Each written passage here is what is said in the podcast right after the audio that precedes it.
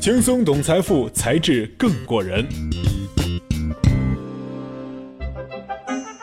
欢迎大家关注“才智过人”，轻松懂财富，才智更过人。在微信公众号搜索“一信财富小黑卡”，和在知乎搜索“才智过人”，关注我们，有更多财富秘籍在那里等你。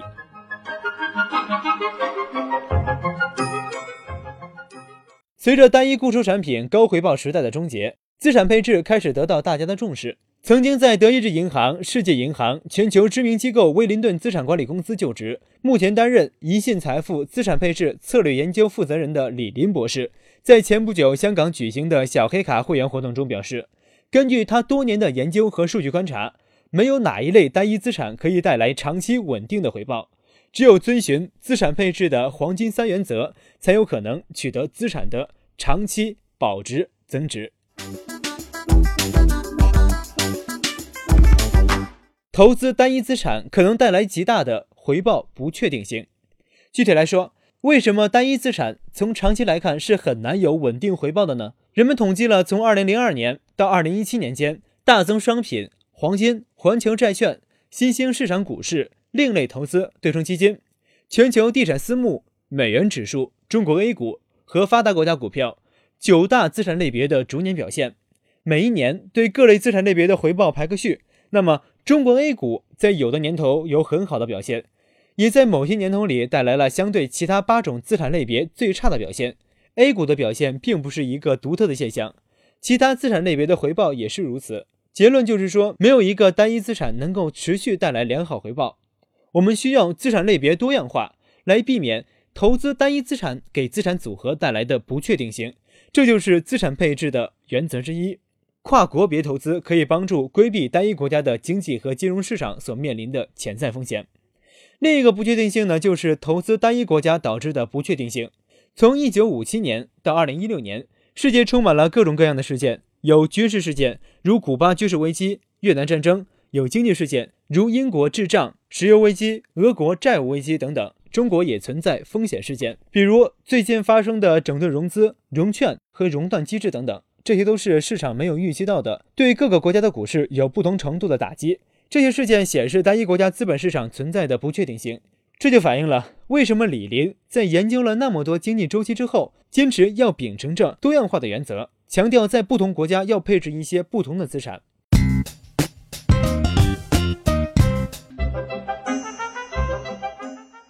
欢迎大家关注“才智过人”，轻松懂财富，才智更过人。在微信公众号搜索“一信财富小黑卡”，和在知乎搜索“才智过人”，关注我们，有更多财富秘籍在那里等你。择时投资对大多数的个人投资者而言，只是听起来很美。个人投资者投资时，往往希望揣测个好的入市、出市时机，频繁调整所持投资，期望得到更高回报。事实是得不偿失。李林博士做了一个标普五百和中国股市的数据统计对照，看标普五百如果长期持有它，可以得到平均年化百分之七到八左右的回报率。但是如果这些散户天天很忙且异想天开，想去找最好的入市和出市时间，结果一旦错过了表现最好的八个星期，就会失去一半以上的回报率。如果错过了最好的十二个星期，那么整个十五年就会真的是白忙。收益率会变成百分之一点七，中国股市的情况呢也是如此，甚至更为糟糕。宏观判断周期，规避黑天鹅湖。李林博士在加入宜信财富前，曾经在一个叫做来宝的大型国际大宗商品交易公司担任首席经济学家，并负责宏观研究。在十多年的研究过程中，李林经历了大概两到三个经济周期。对宏观经济以及一些资产类别，包括汇率、大宗商品和股票，做了长期的研究，也看到了这些不同资产类别回报的起起伏伏。经常会有人问李林博士：投资哪一个资产类别可以得到长期好的投资回报？对这个问题，李林认为，没有一种资产类别能给客户所期待的有很好长期回报的目的。只有奉行全球资产配置的理念，才有可能实现长期稳定的回报。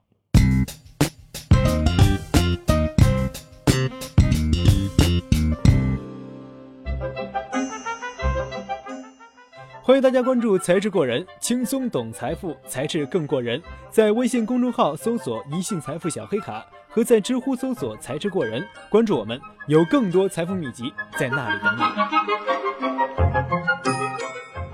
那什么是资产配置？所谓资产配置，要说起来其实是特别简单的一句话，就是把资产放到一揽子不同产品里去。但事实上，这个工作非常复杂，有很强的技术性，一般分为四个步骤。第一，需要对宏观经济，不管是国内还是国外的宏观经济的现状、未来以及预期要有足够的了解。需要了解接下来的几年里，经济大概会运行在周期的什么位置？全球各国经济分别处在经济增长周期的哪一个阶段？是在加速期、平稳期、减速期还是衰退期？第二，了解各个资产类别在潜在的经济周期阶段的可能表现。大的宏观周期分析是资产配置的前提，因为不同资产类别在经济周期不同的位置表现是不同的。打个比方，在经济加速期的时候，股市可能表现会很好，但是在衰退期，它可能会有大幅回撤。这就需要针对不同的经济和金融周期阶段调整股市投资的比重。第三，还要了解市场上有很多不确定性，黑天鹅是大家比较熟悉的一个词，来形容不确定性。不确定性有很多种，可能是政治因素和地缘因素所导致的，也可能是战争因素带来的。这些不确定性最终都会影响经济、金融市场，最终影响各个资产类别的表现。不确定性是必须在资产配置中必须要考虑进来的。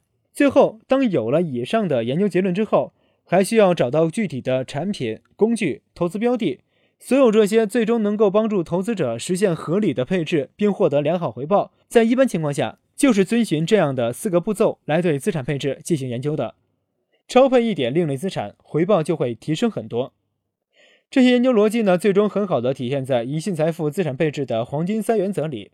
黄金三原则强调跨地域、国别、跨资产类别，以 FOF 母基金的方式超配另类资产，而超配另类资产已经成为共识。